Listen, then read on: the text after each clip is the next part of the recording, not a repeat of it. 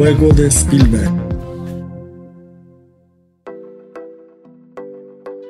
Hola amigos de Algo Más que Cine, bienvenidos a un nuevo episodio de El Juego de Spielberg, este podcast de Algo Más que Cine donde conversamos y hablamos de diferentes películas y hoy tenemos eh, una dinámica un poco diferente a lo habitual. Hoy nos acompaña una colega eh, llamada Melissa. ¿Cómo estás Melissa? Bienvenida, Melissa Diacoba. Hola, muchísimas gracias de verdad por el espacio. Muy emocionada de estar por aquí, así que bueno, vamos a ver cómo nos va. Todo súper bien. Ella es, es la protagonista y también codirectora, co-guionista también. Sí, correcto. Coproductora, entonces copro de la película Volvió, la nueva película eh, costarricense que se está en cines aquí en Costa Rica. Así que ella nos viene a contar sobre Volvió, toda, este, toda esta película que se la recomiendo a quienes nos escuchen en ese espacio, que vayan al cine y la vean porque se van a, se van a divertir bastante. Realmente hay momentos bastante eh, divertidos que te sacan una sonrisa y dice, esto me ha pasado a mí, yo digo estas palabras, está en mi vocabulario, entonces es lo más divertido. Melissa, eh, primeramente, como dije, te dije, bienvenida a este espacio de Algo Más que Cine. Primeramente, contanos un poco eh, cómo nació esta película, cómo nació este proyecto, eh, cómo, cómo fue todo esto, cómo, cómo empezó todo esto para llegar a lo que vimos, eh, estamos viendo ahorita en cartelera, mejor dicho. Entonces, ¿lo vas a considerar? Por supuesto que no, o sea, no sé dónde cabe la duda de eso. O sea, mi abuelo va a saber que yo estuve aquí hasta lo último. Técnicamente. Yo sé que él no va a saber de buenas a primeras que yo soy su nieta, o sea, pero él va a estar consciente de, ok, usted me entiende, o sea, yo no voy a abandonar a mi abuelo, no lo voy a hacer. Con Raúl hace como tres años habíamos empezado con un guion que ya nosotros dijimos, bueno, ya hemos hecho ficción en series, pero ya quisiéramos hacer nuestra primera película, ¿verdad? Ya ese era el siguiente paso. Eh, teníamos un guion inicialmente, pero sí era muy ambicioso, eh, requería de mucho presupuesto, se iba a grabar en Costa Rica, en México, en Argentina, o sea, en varios lados, y al final, pues realmente aquí conseguir presupuesto en el país es muy complicado. Entonces nosotros dijimos, bueno, vamos a poner ese proyecto en stand-by y Ro me dijo, ¿qué tal si logramos escribir algo que sea este, más fácil de grabar, que sea aquí en el país, que no sean tantos personajes, eh, tampoco muchísimas locaciones y centrarnos mucho como en los diálogos del guion? Entonces yo le dije, di, hagamos eso. Eh, se escribió, volvió. Este, la historia a Raúl se le ocurrió porque él tiene mucho miedo de volar en los aviones, entonces siempre busca cómo distraerse y encontró como una nota de un señor que había pasado como 15 años en coma, que tuvo un accidente en moto. Y ahí fue donde él dijo, ¿qué tal escribir algo sobre esto de una persona que pues pasó tanto tiempo en coma y de repente se despierta y él dice que lo que más le impactó era como en la nota, como decía, que el señor se veía a él mismo como sé que soy yo, pero han pasado y tantos años y ya no me reconozco y quisimos meterle el elemento de un familiar, de cómo también lo puede vivir un familiar desde el otro punto de, vista, por así decirlo. Y así fue como empezamos a desarrollar un poquito más el guion y los personajes hasta que, bueno, terminamos escribiendo Volvió que básicamente trata sobre Leonel Larrondo, que es interpretado por Álvaro Marenco, que pasa 19 años en coma y en el momento que se despierta, la única persona que está bajo su cuidado es su nieta Patricia, que es el personaje que yo interpreto. Entonces aquí fue donde quisimos mezclar un poquito de drama y comedia entre lo que Leonel trata de entender qué fue lo que le pasó, cómo está la sociedad ahora, y por otra parte Patricia, eh, con su idealización de, de, la relación perfecta de abuelo y nieta que está buscando durante todo el transcurso. Interesante. Ah, entonces sí, hay como un hecho verídico, real. sí, sí, de hecho es vacilón, porque, disculpa que te interrumpa, uno después de ver este tipo de cosas, uno se mete y hay casos de casos de verdad donde hay personas que han pasado muchísimos años en coma y que también se les dice lo mismo, como, pero porque ustedes no lo desconectaron, porque ustedes no hicieron esto, y mucha gente es como, no, porque yo sabía que iba a despertar, y uno dice, pero ¿cómo pudieron esperar tantos años? Ya ahí es donde uno dice, como que increíble. Sí, es ese, es ese debate que se genera, incluso fuera ya la película, la conversación de, de desconectar a una persona, el tema de la famosa eutanasia y todo esto, de si desconectar o no, que está viendo con un aparato, si le, entonces, todo eso es un tema muy ya sigue siendo un tema tabú en, en, la sociedad moderna, pero verlo en, ficciones como esta, uno se plantea uno, ¿qué haría uno en una situación? Entonces yo le quiero preguntar a Melissa, ¿qué haría usted en una situación si estuviera, fuera usted y no tu personaje la que estuviera pasando esta historia? ¿Cómo, cómo, cómo sería Melissa? Yo creo que yo sería igual que Patricia, o sea, yo no podría como rendirme tan rápido. Igual yo sé que hasta cierto punto mucha gente es como, pero no puede ser tan egoísta de dejar una persona ahí, ¿verdad? Que usted que sabe si realmente esa persona quiere estar ahí o no, pero creo que uno como que siempre va a tener un cariño tan grande a la familia que realmente yo no me imagino ni me quisiera imaginar a alguno de mis familiares en esa situación, porque yo sería de las que diría, no, yo sé que está luchando por su vida y si, sería una situación muy, muy, muy difícil, porque como te digo, siempre están las dos partes que te dicen, no, déjelo descansar, no, sí, esa persona si todavía está ahí es porque de verdad, entonces debe ser, o sea, espero que nadie nunca tenga que pasar por esa experiencia, más bien porque qué complicado, o sea, ¿qué harías vos? Yo, ay, no sé, este...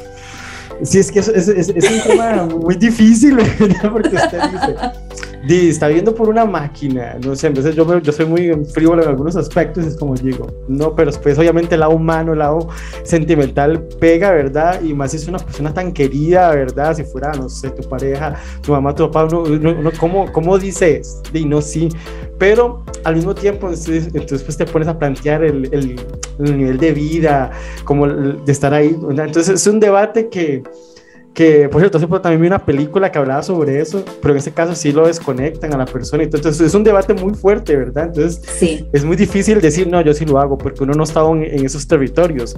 Entonces yo creo que lo que me gusta de la película, que abre ese debate, y realmente aquí en Costa Rica, ¿verdad? Que como que estudian muy tabú estos temas, entonces ver una, ver una ficción, una película eh, nacional que hable de, de temas transgresores, creo que eso es un aplauso y hay que reconocerlo como por lo que es, porque ojalá muchos directores se abrieran a temas tan complejos como lo hicieron ustedes y traernos esta historia que tiene su, su trama, ¿verdad? Su, su, complejidad al principio, ¿verdad? Que es la parte que estamos comentando, porque ya lo que sigue es esta relación, ¿verdad? Porque el señor despierta y la relación entre nieta e hija y como una persona 19 años después, obviamente el mundo ha cambiado un montón, ¿verdad? Entonces, este, este juego de la nieta y, y el abuelo ahí enseñándole las, las apps y todo, ¿verdad? Me pareció tremendamente divertido.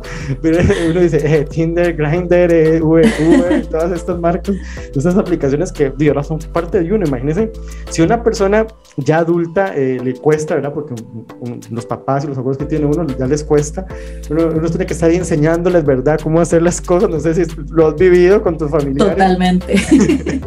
es algo, imagínate explicarle a alguien que no ha vivido la transición de, de la era moderna, ¿verdad? Entonces, ¿cómo vivieron ese reto de, con, el, con el actor, ¿verdad? Álvaro Marenco, ¿cómo vivieron todo este reto de, de llevarlo porque si, si, hay algo que uno se queda con esta película es el personaje de él, que es súper entrañable, y uno dice, sí, uno ha vivido eso con los abuelos, con, con personas adultas. Entonces, ¿cómo fue, ¿cómo fue ese lazo principalmente entre vos y, y Álvaro? ¿Cómo? Porque hay mucha química entre ustedes en la uh -huh. pantalla. Sí, por dicha sí logramos esa química. Eh, también yo sí me encargué mucho de la parte de dirección de actores, entonces creo que esto fue lo que también logró como terminar de que don Álvaro y yo nos entendiéramos bien, porque ya fue como yo entendí también, ok, cómo aprender a dirigir también a don Álvaro y él también a entender las indicaciones que uno le daba. Y al final fue como súper bonito, porque realmente yo ahorita actualmente yo le tengo muchísimo cariño a él, o sea, yo después de la película yo le digo a él, o sea, para mí usted sigue siendo Baú, o sea, que nadie me lo quite, nadie me puede decir nada, y yo lo a él, y yo lo abrazo, y le quiero dar 10 mil pesos, ¿verdad? Yo, porque para mí él ya, ya, ya se convirtió realmente como en una persona muy importante para mí, incluso fuera de la pantalla, entonces sí fue como un proceso muy bonito, porque él nos decía, como nos explicaba eso mismo, que él también a veces le cuesta mucho como que con las aplicaciones y entender qué es lo que está pasando. Y vacilábamos con eso, digamos, que hablábamos con Raúl, que nosotros decíamos como qué interesante va a ser realmente ya poner en, en escena como tal como poder explicarle a una persona que no sabe de esto que todo esto pasó, porque uno dice, si estaba hace 19 años, cuando la cámara era una cosa, el teléfono era una cosa, internet era solo por la computadora y ojalá en los tiempos de uno que había que conectar el teléfono de la casa y entonces ya uno lo regañaba a la mamá y porque tras de todo venía carísimo y de repente decir como, mira, ya tenés todo esto en un solo artefacto, ¿verdad? Debe ser como para una persona y mind blowing, ¿verdad? Como en qué momento pasó todo esto, como en 19 años la tecnología avanzó tanto. pero sí fue como muy vacilón porque sí aplicamos muchas cosas, como decís vos, que le pasa a uno hoy en día. Por ejemplo, yo a mi mamá no sé cuántas veces le he explicado cómo se sube un story a Instagram, un story, o sea, algo que uno dice, es lo más simple del mundo y mi mamá me dice a mí, Melisita, perdón, pero es que yo no entiendo, no entiendo dónde es que te metías y uno ya tal vez lo ve como tan sencillo. Sí. Pero me pasa también ahora con mis sobrinos, que mis sobrinos tienen ocho años y se meten a YouTube y me enseñan como, sí, pero tú te metes aquí, no sé qué, no sé cuándo. Y yo soy como, híjole, ya me convertí en esa tía que no sabe nada de tecnología y nada más dice como, qué bonito, mi amor, y sigue con, con su día. Ah, sí, sí, los niños de ahora, yo, yo, yo creo que vienen con un chip programado, eh, son mu- mucho más inteligentes que uno y es como... Sí, sí, sí. No, no entiendo. O sea, mi sobrina, la más chiquitita, que tiene como cinco años, todavía no sabe leer, pero se mete a Spotify y sabe cuáles son las canciones que le gustan. Se mete a YouTube y sabe cuál es el video y la todo. O sea, yo soy así como, no entiendo, pero todos vamos por ese camino. Sí, es todo como un- juego generacional, ¿verdad? Entre los que están antes, después de nosotros, antes de está como en el medio de, sí sé, pero al final dice, y tampoco sé tanto, Sí, uno como, híjole, ¿cuántos años han pasado? Entonces, eso me gusta la la película, que muestra esa dinámica Ujú. que realmente pasa, este, eso es un punto también que, le, que yo dije, está demasiado genial, lo supieron aprovechar. Y el otro, otro punto que me gustó mucho eran algunos diálogos, eh, porque a veces cuesta cuando uno ve alguna película y usted dice, mentira, uno no habla así, no, yo no hablo así, no, pero aquí yo, yo estaba con mi pareja y estábamos entre otros ahí colegas y lo comentábamos como, no, sí, los diálogos se notan naturales, se notan como que realmente usted, uno dice, sí, sí, yo hablo así con mis amigos ahí en la Cali, por decir algo. Exacto. Entonces, e- eso me gustó, cómo llegaron a, a esos diálogos tan, tan genuinos, tan naturales. Algo que tenemos Raúl y yo cuando escribimos es que nosotros sí escribimos como un diálogo, por ejemplo, y cuando se lo damos a los actores, nosotros siempre le decimos, vean, nosotros no les pedimos que lo digan tal cual está escrito en el guion. O sea, ustedes pueden decirlo con sus palabras, como lo sientan más natural, siempre y cuando se mantenga la idea principal de lo que se tiene que decir. Entonces así la persona lo hace más natural porque lo va adecuando a como, a como siente que lo puede sacar. En lugar que como a veces a uno le dicen, no, tiene que decirlo tal cual está en el guion, entonces es muy complicado porque ahí es donde las personas pueden ponerse como que se nota mucho que está muy memorizado o que lo están diciendo porque tienen que decirlo de esa forma.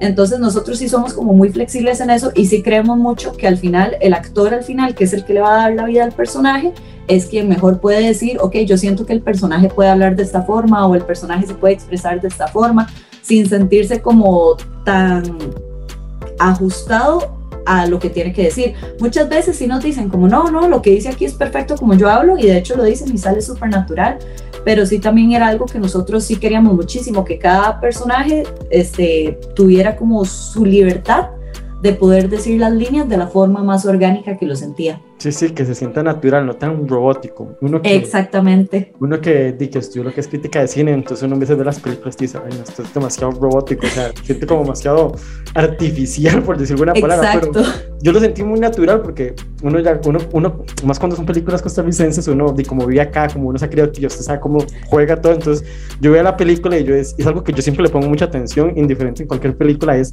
la naturalidad de los diálogos y cómo se expresa el actor, es decir, esos diálogos, y hay algunos casos que usted dice, hostias, por Dios, esto está, está muy, demasiado, se nota que es memorizado, pero aquí Exacto. lo sentí muy natural, como lo sentí la química entre vos y, y don Álvaro y, la, y los diálogos fluidos que se sientan natural, como usted así es que yo realmente digo esta expresión, yo me puedo expresar así, o sea, lo- los guiños ahí a, a- a varias cosas que uno ha experimentado como joven, entonces yo decía, Exacto. está genial, por eso realmente, a mí me gustó mucho la película en esos aspectos, en esos sentidos de que decía, me encanta la propuesta, me encanta la naturalidad y me encanta esta relación que se va dando. Entonces, y a todo esto, volviendo un poco antes de toda la película que hemos hablado, eh, contanos un poco cómo, cómo conociste a, a- a Raúl, cómo nació este proyecto entre ustedes dos. Creo que me dijiste que no es la primera vez que trabajan juntos, entonces ya creo que ya, ya, ya tienen bastante química, más bien. Sí, de hecho este año nosotros cumplimos 11 años de conocernos. O sea, ya, y prácticamente son 11 años también trabajando juntos.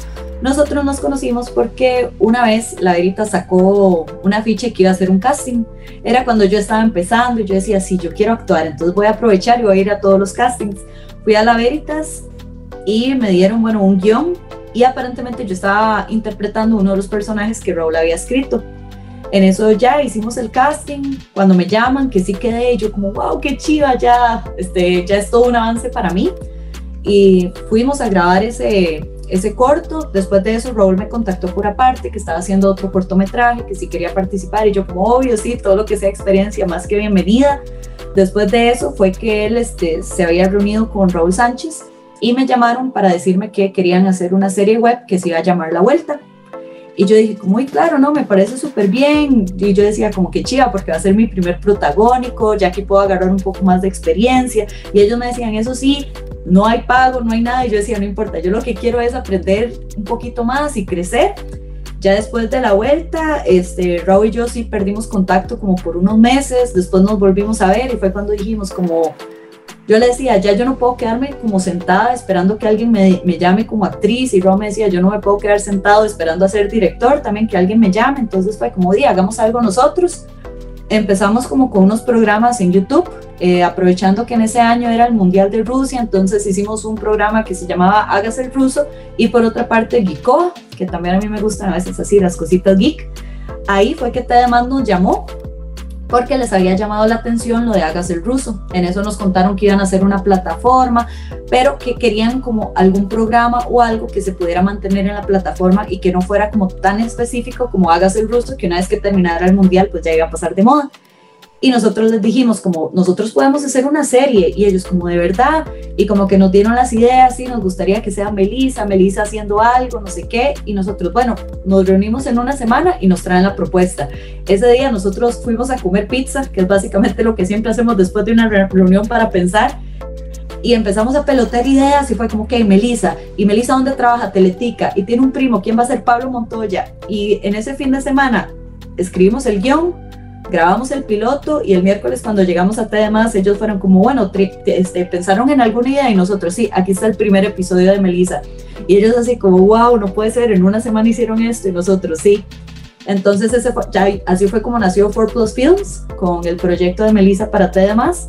Ya después terminamos Melissa, empezamos con lo de que ya queríamos una película, pero al mismo tiempo estábamos también con una serie que de hecho ya estamos desarrollando que se llama Telum Enterprises, pero sí queríamos ser, como, no, saquemos la película y fue cuando ya se nos presentó la oportunidad de entre nosotros grabarla y hacer todo. Y bueno, la película la grabamos en el 2019 y ya saber que ya la pudimos estrenar, ya fue así como ya hasta un respiro y todo, porque yo por un momento yo decía, ya no lo vamos a lograr. Todo un reto, llegar a hacer una película y más en esos territorios, ¿verdad? Que, que la cinematografía apenas está como en proceso, está en un auge de crecimiento, entonces todos estos proyectos lo que van dando es una filmografía a Costa Rica que se puede ir exportando y vendiendo al mundo, entonces yo creo que es un paso totalmente genial y como lo dije, se los dije cuando los conocí, es todo un reto de crear algo desde la nada, eh, cero presupuesto, uno buscando, tocando puertas, entonces dicen no, sí, entonces el, lo, yo creo que la recompensa es poder ver ya la película en cartelera. Yo creo que ese es el premio, y diferentemente de lo que diga la gente. Yo creo que es el, ya el, premio de uno, ¿verdad? Por verlo ahí, dice, ya, lo logré. Este es mi primer proyecto, mi primer paso. Ahora, ¿qué sigue? Ahora, ¿qué sigue después de Volvió? Ahora, bueno, nosotros estamos terminando esta serie que te comentaba, que es Telum Enterprises, que también es como, bueno, nosotros generalmente siempre se nos ha conocido por la parte de comedia. Con la película fue que quisimos como diversificar un poquito y decir, así podemos seguir manteniendo comedia, pero también podemos seguir siendo serios. Y ahora con Telum Enterprises es una serie que es ciencia ficción, es una especie como de Black Mirror, Twilight Zone, que son episodios de antología, que la única relación que tienen entre ellos es esta empresa que se llama Telum Enterprises, que es la que les provee servicios o productos de tecnología. Una vez que terminemos esta serie, que ya nos faltan nada más como dos episodios por grabar, Esperemos, bueno, estamos esperando escribir nuestra próxima película, porque fue algo como muy vacilón, que la semana que estábamos sacando el DCP fue una semana súper estresante y nosotros estábamos hablando con Raúl y yo le decía, Raúl, en serio, qué proceso más cansado, desgastante, estresante ha sido todo esto. O sea, yo creo que ha sido como el pico de estrés más alto que he tenido en mi vida porque realmente es como mi sueño, ¿verdad? Era como hacer la película y todo, entonces los dos estábamos súper estresados y yo le decía, pero qué bonito, ¿ah? ¿cuándo sacaremos la próxima película? Entonces yo le decía que es vacilón porque me imagino que es como los papás cuando tienen hijos, que tienen un hijo y es como, es demasiado cansado, uno no duerme, uno no pasa nada, pero qué bonito tener otro, ¿verdad? sí, obviamente. Aquí es algo... para ahora para adelante. Si ya es la primera, ahora vamos para más. Este, sí, sí, o sea, hacer una película es todo un reto para la gente que nos escucha, no es nada fácil. No. Este, pero usted, algo que estuve leyendo, buscando un poco de información, es que leí que ustedes solo eran como seis en el crew. Es correcto. Explíqueme este... eso, porque una película, si, si yo, eh, un corto, este, puedes tener 50 personas, ¿cómo haces una película con seis? Es curioso porque eso es muy, mucho lo que nos cuestionan siempre en Forplot. Digamos, incluso la película la grabamos en seis días. Uh -huh. Eso también es algo que nos dicen, como cómo pudieron grabar una película en seis días, cómo con un crew tan reducido. Y bueno, también mucho tiene que ver que Raúl y yo también desempeñamos muchas otras funciones. Por ejemplo, yo aparte, bueno, con Raúl escribimos y dirigimos la película, la editamos juntos, pero la parte de producción sí la hice yo 100% sola. Eh, también me encargué de la parte de arte y vestuario. Entonces son como puestos que tal vez podían tener otras personas, pero no teníamos presupuesto. Entonces, a falta de presupuesto, nosotros hacíamos todo. Entonces, por ejemplo, una parte de la mezcla de sonido, Raw aprendió cómo hacerlo. En una parte necesitábamos animaciones y era como que ya no nos da la plata, yo aprendí a hacerlo. Entonces, como que eso es algo que él y yo siempre hemos tenido, como que, ok, entre los dos podemos sacar todo, que es muy difícil, lo es. O sea, como les digo, hasta terminé super, terminamos súper estresados, pero al final los dos tenemos un mismo sueño y una misma meta y yo creo que eso es lo que nos motiva a poder desempeñar como todos estos, todos estos cargos que podríamos asignar a otras personas, pero decir como, ok, no tenemos la plata para pagarle a este montón de gente o tener un crew de 50 personas, pero entonces, ¿qué es lo que nosotros sí no podemos hacer? Entonces es como que sí definitivamente necesitamos alguien de sonido, alguien que haga cámara, continuidad, eh, yo ya después fui un asistente, entonces así fue como nos dividimos el trabajo, pero algo que sí caracteriza mucho a 4 Plus es que entre Raúl y yo hacemos prácticamente todo. Pero sí, yo cuando leí eso, decía, entre seis en la película, es que no me lo imagino. Yo decía, ¿cómo hicieron? Ya que cargas, porque uno hace un corto y son casi 50 personas en un corto. O sea, que los actores, que el director, que el guionista, que aquí y allá, y una película entre seis, es todo un reto y yo creo que es un pulgar arriba porque, que, que pues encantado porque yo decía, wow, o sea, wow. O sea, yo vi los créditos y yo, sí vi como que muy pocos nombres y yo después, cuando ya vi seis, es como, wow. Sí, es real, es real. Yo creo que ahí es donde cabe mucho mencionar como que cuando uno quiere hacer algo, realmente si uno se lo propone, lo puede hacer, no importa si no contás con todo el presupuesto o con todo el personal, si vos crees en algo que vos estás haciendo, realmente lo puedes hacer. Y eso es como también algo que nosotros queremos como que tal vez las personas se motiven de nuestra historia o de alguna forma podamos motivar a alguien que siempre dijo, como siempre he querido hacer algo y no lo he hecho porque me falta esto, me falta lo otro. O sea, al final del día, si uno se pone a contar qué le falta, a uno le falta todo. Uno nunca va a tener todo 100% así en bandeja de plata. Entonces eso es algo como que nosotros siempre habíamos tenido muy claro y era como, ok, si a mí nadie me va a llamar como actriz y a Raúl nadie lo va a llamar como director, entonces ¿por qué no empezamos a hacer algo nosotros donde ya sí podemos hasta terminar haciendo más cosas nosotros? Entonces sí, es, fue, ha sido una experiencia súper bonita y la verdad es que y si la gente se pudiera poner a hacer más películas, yo lo recomendaría muchísimo porque sí es una experiencia bastante, bastante linda. Sí. Hablando de crew y todo esto, ¿cómo llegó Don Álvaro a, al elenco? ¿Cómo, fue, ¿Cómo llegó este? Porque él es el alma de la película, al final de cuentas. Él es el Totalmente. toda la película. Totalmente. Don Álvaro, eh, con él hemos trabajado siempre.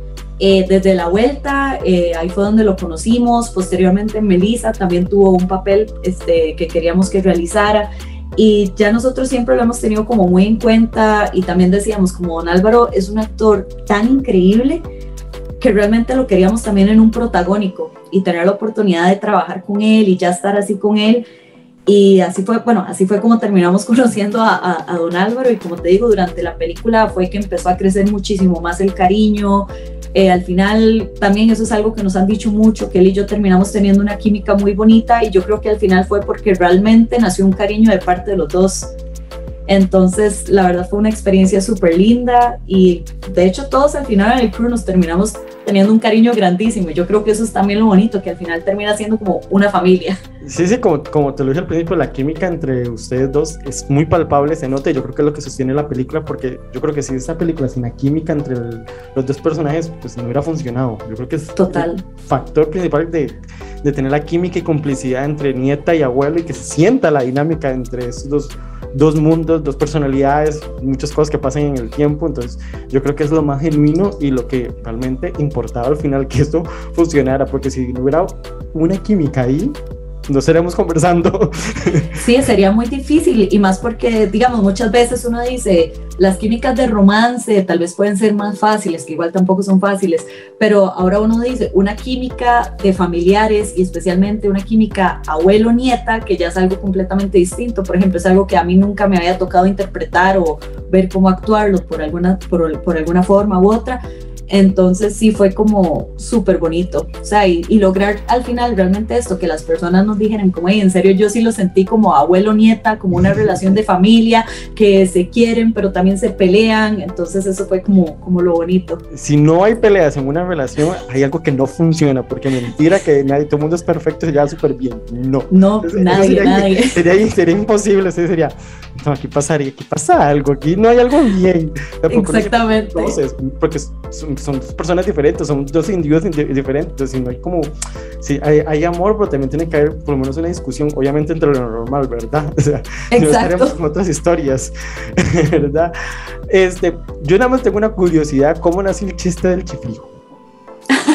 el, chiste, el chiste del chifrijo, en realidad eso sí fue esta idea completamente de Raúl, porque curiosamente el bar donde se grabaron las escenas es el bar El Mundo él me contaba que ahí realmente existía, bueno, existió una señora que era como la que hacía el chifrijo del bar y que dice que antes el bar se llenaba un montón porque todo el mundo le encantaba el chifrijo ahí.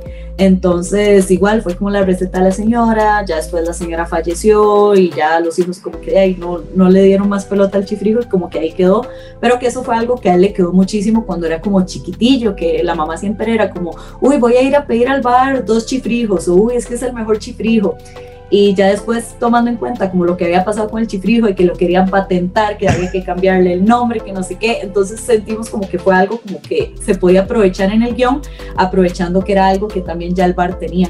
Mm, sí, porque eso del chifrijo es demasiado anecdótico y yo decía, voy a preguntar, o yo voy a preguntar sobre el chifrijo, porque me quedó como toda esta trama del chifrijo ahí yo. Pero tenía la curiosidad la historia del chifrijo. Y lo, que quiero terminar un poco ahí es cerrando un poco el final. El final me dejó así como, ok, wow, este, ¿por qué ese final? Ok, para los que no han visto la película, aquí puede haber un spoiler. spoiler alert ahí. Spoiler alert por aquello. Este, no, realmente nosotros queríamos dejar como un final abierto, pero tampoco tan abiertísimo, sino que cada persona como que pudiera interpretar la situación, porque como hablábamos ahora, eh, ninguna relación es perfecta, incluso dentro de la familia ninguna relación es perfecta. Eh, yo me he peleado con mis papás, con mis hermanas y al final todo bien, pero todos yo creo que hemos pasado por ahí. Entonces, ¿Cuál es la situación que está pasando? Por un lado, Patricia tiene esta idealización de que, bueno, el abuelito es la única persona que le queda y cuando ella era pequeña fue la última vez que vio como a su abuelo y uno dice posiblemente para verla cuánto ella ama a su abuelo es porque su abuelo fue muy bueno con ella cuando ella era niña y lo que ella recuerda de él son momentos súper lindos, que el abuelo sí iba y se iba por todo Costa Rica a buscarle unos muñequitos que habían salido de Tarzán, que siempre estaba ahí para ella, y por otro lado Leonel decir como perdí 19 años de mi vida, me vengo despertando, ¿dónde está mi familia? ¿Dónde están mis amigos? Entonces, como que los dos están en dos puntos completamente diferentes. Y entonces por eso la película cierra de esta forma, porque ya es así como diciendo, cada uno ya tiene que tomar su decisión, o sea, ya ni uno puede agarrar a uno para jalar para su lado y el otro para el otro, porque ya los dos ya están entendiendo que al final, por más que tal vez Patricia lo intentó y por más que tal vez Lionel le quiso explicar qué era lo que quería, los dos querían cosas completamente diferentes. Y por eso es así como que ya, ya cada quien tiene que ver cómo seguir su vida. O sea, ya uno piensa como, ok, ¿cómo será ahora entonces la vida para Patricia? Ya una vez que sabe que no va a tener eso que quería, que si va a sentir que tal vez ella perdió su tiempo por estar tratando de cuidar a su abuelo, si estará feliz o si buscar alguna forma de conectarse con él de otra forma y qué será entonces de Leonel, si él cómo va a seguir con su vida. Entonces por eso fue como que no quisimos dejar como nada como establecido de cierta forma, sino que cada quien lo interpretara como en su situación familiar o en relaciones cómo sería que ellos llevarían entonces a partir de ese momento la situación. Para la gente cuando ve la película y está la explicación del final, eh, no más exactamente todo lo que ocurre, pero esa es un poco la explicación Ajá. porque para que la gente sepa un poco de, de, de, qué es eso. Porque cuando la van a ver, se van a preguntar lo mismo que yo. ¿Por qué? -huh. Exactamente. Sí, realmente no quisimos como dar un cierre como muy obvio, muy específico, porque como te digo, al final yo creo que la película puede tocar diferentes partes dependiendo de la persona y las situaciones que vivió. Entonces por ahí fue que quisimos como dejarlo de esa forma para que cada quien lo interprete como qué haría yo si estuviera en esa posición o qué es lo que, qué paso habría dado yo. ¿Y qué paso habrá dado Melissa? Si fueras yo, yo como Melissa, yo creo que yo soy una persona que sí siempre he tenido presente que la comunicación es algo súper importante en cualquier relación, sea amorosa, sea de amistad, sea familiar. Y sí he tenido muy claro, porque me ha pasado, que tal vez algún familiar quiere una cosa, yo quiero otra, pero tengo que respetar que si la persona no quiere lo mismo que yo, pues bueno, ya fue. O sea, uno no, no puede estar ahí como agarrándose y aferrándose a algo. Entonces yo creo que yo como Melissa posiblemente en el momento que yo hubiera visto como que mi abuelo ya no quería nada más o que quería otras cosas, lo habría ayudado tal vez a hacer más cosas. Pero de nuevo, porque tal vez yo no viví la experiencia que tuvo Patricia. O sea, yo no podría decir como, mira, sí, claro, para mí es muy sencillo decir que la única persona que me quedó es mi abuelo y que yo quiero que se despierte, esos ya son otros 100 pesos, ¿verdad? Pero yo creo que ahorita a lo que yo he vivido como Melissa, yo habría tratado como tal vez de entender un poquito más lo que Leonel quería y tal vez darle un poquito más de libertad.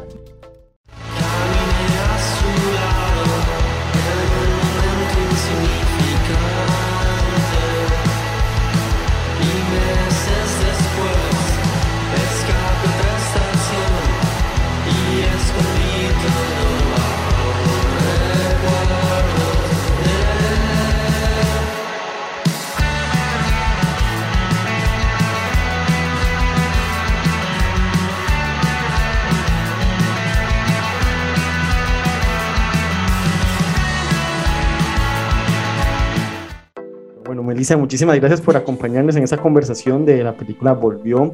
Como te dije, muchísimas felicidades por el estreno. Yo creo que es lo más importante, ya poder ver la, la película en pantalla. No sé ¿qué, qué, qué, sentiste ya cuando terminó la película, ese día la proyección. Era la primera vez que la veían ¿no?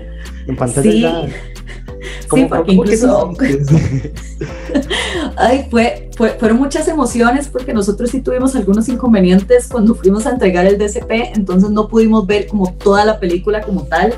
Entonces igual eran esos nervios, como esperemos que todo salga bien, pero sí fue una sensación súper bonita eh, pensar que algo, yo creo que yo desde que tengo como cinco años es que yo decía que yo quería salir en películas, entonces el solo hecho de pensar como cómo me puedo volver al tiempo y decirle a la Melissa de cinco años lo logramos, hasta me dan ganas de llorar en estos momentos, Ay, porque sí. realmente sí es como muy emocionante ver que todo el trabajo, todo el esfuerzo, todos los sacrificios y todo ya están plasmados en una pantalla y poder ya ver este, que las personas la han visto y por ejemplo los comentarios como, como vos que nos has dado, que te gustan ciertas, que te gustaron cosas de la peli, que, que la verdad al final hasta así te dejó pensando el final y todo, por ejemplo, son cosas que uno dice como, wow, de verdad lo logramos, o sea, y todas las veces que yo veo a Raúl, yo nada más lo veo, yo le digo, Raúl, lo logramos, ayer que volvimos a ver la peli, yo lo veía, yo le decía, Raúl, lo logramos, y es una sensación súper, súper linda, de verdad que, como te digo, todo, todo, todo valió la pena. Es una experiencia totalmente, ya ver ahí, ya la película, ya es del público, ya es del, ya como me lo dijeron en una entrevista, una directora también, me dijo, ya el reto mío era ya, ya es ver la película ahí, ya es del público, era lo que el público decía, ¿verdad? Si le gusta, no le gusta, ya, ya, ya uno, uno no puede hacer nada, ya es totalmente, verlo ahí ya es como, ya, el primer paso, ya está. Ahora es como ya continúa. dejarlo al kinder. Es como Sí, sí, ya ya. vaya al kinder y ahora sí ya de usted depende crecer. Entonces sí, es, Es, sí, es, es que totalmente, o sea, ya, porque la estás entregando, ya estás entregando a tu bebé, porque es tu bebé, realmente. Es, Exacto. y hiciste, no solo actuaste, sino también estuviste detrás en todos los aspectos, como lo has mencionado.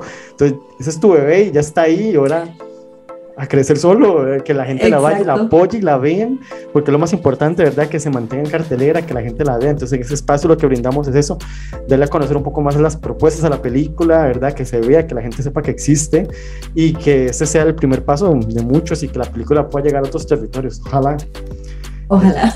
ojalá y que este sea la primera y que después aquí estemos conversando para hablar de una segunda, una tercera y así, etcétera, etcétera. Pero como te digo, muchísimas felicidades. eh, bueno, Raúl no está, pero también muchas felicidades a Raúl por, por ese proyecto y que sea el primero de muchos en, en- en temas de cine, porque ya en series ya tienen más, más camino, pero es otro mundo y es otra experiencia, entonces que no, que no sea la última, que sea la primera de muchas y que, que vayan como todo, ir creciendo y creciendo y creciendo, porque obviamente nadie es- no somos perfectos y nadie es perfecto, y de los mismos errores uno va aprendiendo eh, y sí, así empezaron los grandes. Exacto, ¿no? Y de hecho, con Rob hemos hablado que con este proceso nosotros aprendimos muchísimo. Ya para la segunda película esperamos ya también poder abarcar otras cosas que en esta sí se nos fue, pero no de parte tanto de Raúl como de mi persona, Plus en general. Muchísimas gracias por el espacio, eh, muchísimas gracias por la entrevista. Eh, la verdad es que nosotros agradecemos mucho estos espacios porque, como decís vos, este, y así es como podemos ir creciendo entre todos eh, y también nosotros seguir mejorando. eh, pero mil gracias y a todas las personas que nos están escuchando, si tienen la oportunidad de ir a ver la película, les aseguramos que la van a pasar bien, se van a reír, posiblemente vayan a llorar, pero sí está muy bonita y esperamos que la disfruten muchísimo. Como lo digo siempre, es una película que hicimos con el corazón en la mano, así que esperemos que eso se transmita y que ustedes también lo puedan sentir. Sí, como dijimos, este es el espacio que le brindamos. Este, muchísimas gracias a todos los que nos escucharon aquí en el juego de Spielberg. Como dijimos, volvió ya en carteleras. Vayan, corran, véanla, eh, se van a divertir, se van a reír. Si ya andaban a California, vas a escuchar algunos chistes, lo- los, conocerás perfectamente. vas a reconocer lugares, eh, porque uno dice, ay, yo, yo andaba caminando por ahí. uno los andaba por ahí. Entonces, este, es, es toda una experiencia. Entonces, muchísimas gracias a todos los que nos escuchan. Mi nombre es Dionar Hidalgo. Ya saben, nos pueden encontrar en Algo Más Que Cine, en nuestro sitio web www.algo más que cine y en nuestras redes sociales, Facebook, Instagram, Twitter y YouTube. Muchísimas gracias y nos escuchamos hasta la próxima.